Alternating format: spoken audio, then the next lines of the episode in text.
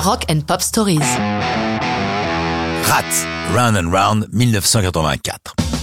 Rat n'est pas l'un des groupes les plus connus du rock, mais représente une tendance qui a fait florès dans les années 80, le air metal ou pop metal, un compromis savant de glam rock et de heavy metal, illustré par d'autres groupes comme Motley Crue par exemple.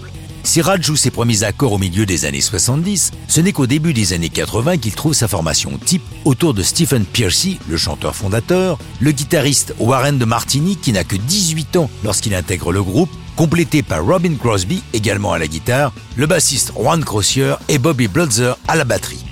Ils se font vite une belle réputation dans les clubs de Los Angeles. En 83, ils gravent un EP sur un petit label indépendant et leur renommée s'étend à toute la Californie, le mini-album dépassant le million d'exemplaires vendus.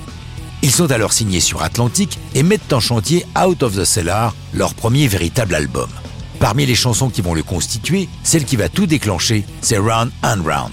Ce sont les deux guitaristes et le chanteur qui l'écrivent. Une histoire d'amour, celle d'une fille qui brise le cœur du héros, mais bientôt tout va s'arranger, parce que les histoires d'amour tournent round and round. Enregistrée au début 84, la chanson doit beaucoup de sa gloire aux diffusions intensives du clip sur MTV. Pour le clip, Rad bénéficie dans le casting de la présence d'une légende américaine, Milton Berle. En effet, le manager de Rat est Marshall Berle, neveu du comédien. Milton est célèbre pour avoir eu dès 1948 l'un des premiers grands shows de la télé US, le Milton Berle Show.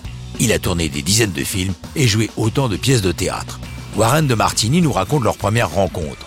C'était la première fois que nous avions l'occasion de croiser une légende comme lui. Nous avons beaucoup parlé. Malgré nos différences d'âge, nous avions beaucoup de choses en commun, car lui aussi avait connu la vie sur la route, allant interpréter ses pièces de théâtre de ville en ville dans l'Amérique profonde. Dans le clip, Milton joue deux rôles, celui d'un bourgeois qui reçoit à dîner chez lui, mais aussi celui d'une femme invitée, le dîner étant troublé par le groupe qui joue Round and Round dans le grenier au-dessus de leur tête. À noter aussi la présence de Lisa Dean, que l'on retrouvera quelques années plus tard auprès de Michael Jackson comme héroïne du clip de Dirty Diana.